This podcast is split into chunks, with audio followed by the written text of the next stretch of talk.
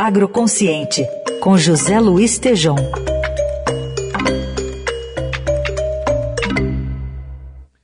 Tejom, bom dia.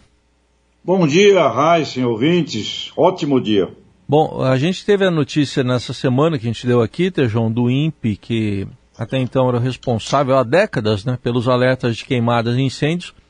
Isso saiu, então, essa incumbência do Ministério da Ciência e Tecnologia foi para a agricultura. E aí, isso é bom ou ruim para o agronegócio?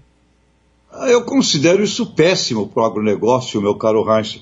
Brincando aqui, ironizando com o assunto, é como se a gente pedisse para o setor da maternidade passasse a dar informações dos óbitos de todo o hospital, não é? É uma coisa que não faz sentido, né? O, o agro é muito importante, mas ele não faz tudo. Então, por que INPE na agricultura, né?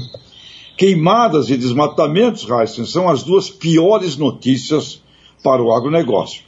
Então eu pergunto, por que pedir ao setor agrícola que seja o porta-voz dessas notícias? Né? E a gente, pelos estudos mais sérios realizados aí no Brasil, incêndios naturais não são arte de agricultores e também incêndios criminosos, né? como temos falado aqui intensamente.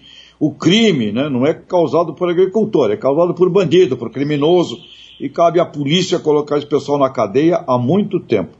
Então o INPE, Instituto Nacional de Pesquisas Espaciais, Heinz, ligado ao Ministério da Ciência e Tecnologia, passou para o Ministério da Agricultura, tudo centralizado lá no IMET, Instituto Nacional de Meteorologia. Portanto, considero, meu caro Reis, uma péssima ideia, porque já temos problemas sérios de imagem, né, de comunicação mundial é, e muito conectado ao agronegócio brasileiro, e agora, então, cabe, cabe à agricultura dar notícias do incêndio, da queimada e do desmatamento, que é um aspecto da sociedade como um todo.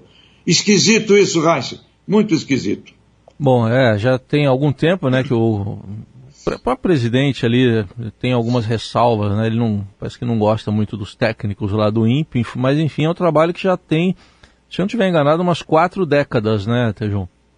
Sim, e aí quer matar o arauto, né? Aquela como não tinha os reis antigamente, é. não gostava da, da, notícia, matava o arauto. É. Então não, não adianta, o Brasil tem que assumir que tem que ser uma nação ESG. E quando assume, se assumir isso, é como o Jorge Caldeira, esse cara brilhante aí que escreveu o livro Restaurando o Paraíso do Brasil. Seremos a maior economia do planeta, mas tem que parar com essa idiotice de querer matar o arauto e passar isso para a agricultura, Raiz. Imagina só. É.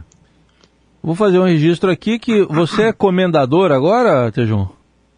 É, tive aí a honra de receber a comenda do Alisson Paulinelli. É, que alegria, viu? Mas eu, eu quero é, compartilhar isso com todos os nossos ouvintes e com, e com você, Heisen, com a Carol, com a nossa Rádio Eldorado, Estadão. Quando a gente anda em boa companhia, parece que tudo nos ajuda, viu?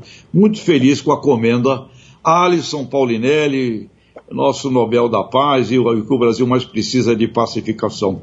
Foi muito bonito, muito legal, muito feliz com isso. Parabéns então, Tejão, mas eu quero saber, você foi de chapéu ou sem chapéu?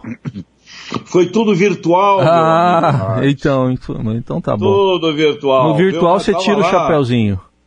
É, tudo virtual, Raiz. Então, tá bom. A gente tira o chapéu pra você e você volta na segunda-feira, então, Tejão. Bom fim de semana. Abraços, bom fim de semana. Tchau.